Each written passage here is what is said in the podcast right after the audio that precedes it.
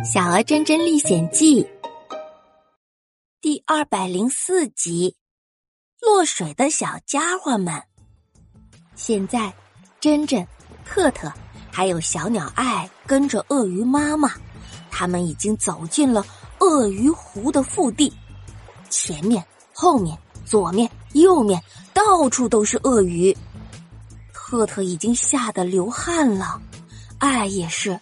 一边哆嗦一边说：“看着他们，我好像更冷了呢。”珍珍连忙说：“哎，你你躲到我的羽毛下面就不冷了。”鳄鱼妈妈带着大家继续往前走，可是这壮观的鳄鱼群呢，小家伙们怎么也轻松不起来，呼吸都觉得困难了。特特不自觉的就往后躲。生怕碰到哪一只坏脾气的家伙，那就变成鳄鱼的狗肉了呀！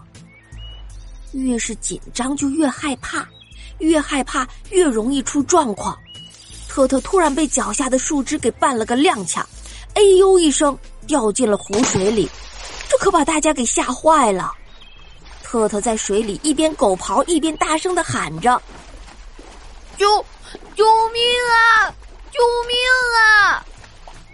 哎呀，这个小狗特特呀！鳄鱼妈妈赶紧跳进湖水里护住特特，水中那些虎视眈眈的鳄鱼们就只能远远的看着了，谁也没有靠近特特。特特被扶上岸，浑身也变得湿漉漉的，不停的拍着自己的小胸脯。啊，太惊险了！谢谢，太谢谢您了。鳄鱼妈妈瞧着这三个小家伙，落水狗、落水鹅和落水鸟，摇了摇头，哼，看看你们几个小家伙，你们呀，怕什么呀？有我呢，马上就到鳄鱼爷爷的地盘了，就能打听到真真妈妈的消息了。大概是太紧张了，上岸之后啊，特特又开始不停的打嗝。终于走到湖边一处单独的空地上了，大家看见了一位很老的鳄鱼爷爷，他戴着老花眼镜，说起话来十分的慢。鳄鱼爷爷看见鳄鱼妈妈走过来，用极其缓慢的速度说：“呃呃，你好呀，呃，孩子们，呃，有什么呃事情吗？”在一旁啊，特特还配合着鳄鱼爷爷说话的节奏。鳄鱼爷爷每说一段，小狗特特就打一个嗝。哎呀，简直笑死人了！鳄鱼妈妈连忙笑着跟鳄鱼爷爷打招呼，然后又对鳄鱼爷爷说：“我现在有件非常重要的事情要问问您呐。”鳄鱼爷爷扶了扶眼镜，瞪着眼睛说。哦，呃，没问题，呃，说吧。鳄鱼妈妈就指了指珍珍，这个善良的小家伙和他的小伙伴啊，一起保护了我的孩子，赶跑了饿狼呢。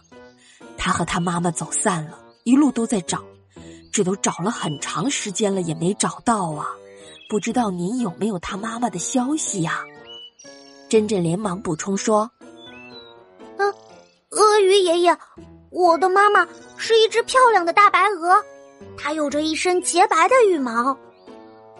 鳄鱼爷爷缓慢的点了点头，接着说：“嗯，见过，呃，他们，呃，一群鹅，呃，向着那个，呃，麋鹿园去了。”呃，快去追吧！